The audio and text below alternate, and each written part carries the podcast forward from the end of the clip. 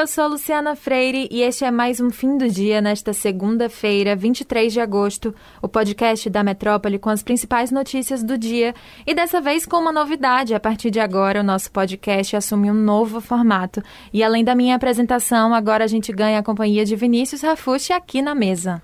Oi Lu, vai ser um prazer dividir a apresentação do fim do dia com você. E quem já estava acostumado a escutar o podcast, com certeza já ouviu sua voz e a minha aqui apresentando. Mas agora a gente está junto nessa nova fase e com outras novidades que vão ser apresentadas ao longo dos próximos episódios. E para abrir o programa de hoje, a gente vai falar da decisão da Prefeitura de Camaçari, que fica na região metropolitana de Salvador, de tornar a vacinação contra a Covid-19 obrigatória para os servidores e empregados públicos do município. Pois é, e a medida vale também para prestadores de serviços contratados pelos órgãos e entidades da administração municipal, direta ou indiretamente.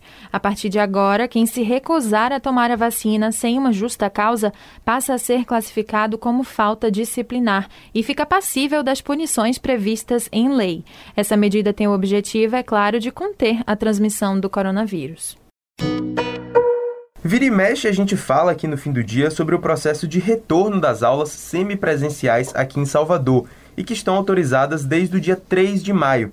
Mas só nesta segunda-feira, dia 23, com o ciclo de imunização completo, os professores da rede municipal retornaram às salas de aula.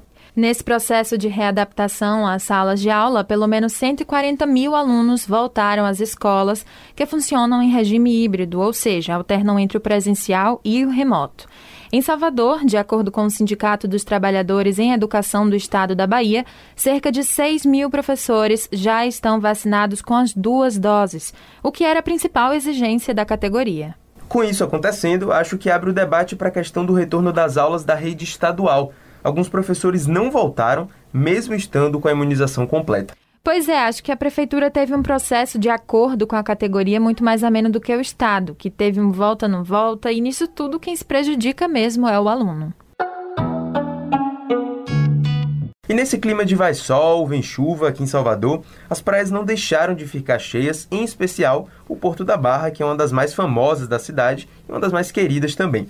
O prefeito de Salvador, Bruno Reis, fez críticas a essas aglomerações que foram registradas no porto neste fim de semana, lembrando que a situação foi tão crítica que chegou a causar o fechamento do acesso à praia ontem, dia 22. A declaração de Bruno aconteceu durante uma entrevista coletiva que ele deu hoje de manhã e o gestor disse à imprensa que a medida era o que estava no alcance da prefeitura naquele momento e fez um apelo para que os soteropolitanos e turistas busquem outros trechos dos 64 quilômetros de orla da capital. Bruno disse ainda que não descarta a possibilidade de voltar a interditar as praias durante os fins de semana, caso essas aglomerações persistam. Mas, por enquanto, a ação adotada pela prefeitura é fechar a praia quando chegar a uma quantidade de pessoas que gere aglomeração.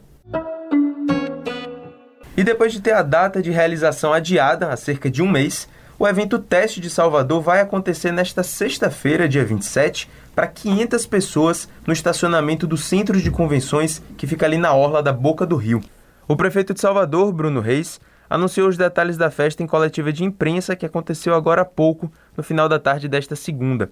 Bom, a festa vai ser no modelo de show musical, com as apresentações de Jerônimo, Márcia Castro, Telefunk Soul e a Foché da Araju de Olé. E os convidados vão ficar divididos em lounges que vão comportar quatro pessoas cada um. Para participar do evento, todos os convidados vão ser previamente testados e precisam estar com no mínimo 20 dias de comprovação da aplicação da primeira dose da vacina. Os convidados também vão fazer o teste RT-PCR, aquele do nariz, 48 horas antes do evento e 15 dias depois da realização dele, assim como o uso obrigatório de máscara durante todo o evento, que só vai poder ser retirada para alimentação. Pois é, e a gente espera que os protocolos sejam de fato seguidos pelos convidados e que sejam fiscalizados com rigor por toda a produção, e isso não só pela segurança de quem está lá participando, mas também para que ele consiga dar os resultados que a prefeitura espera e que vão ajudar nesse processo de pensar a realização das festas daqui para frente. Isso mesmo. Então, bom, para acompanhar essas e outras notícias e os seus desdobramentos, não deixe de acessar o portal Metro 1 ou então seguir a gente lá nas redes sociais. Nós vamos ficando por aqui, até mais. Valeu, pessoal, até a próxima.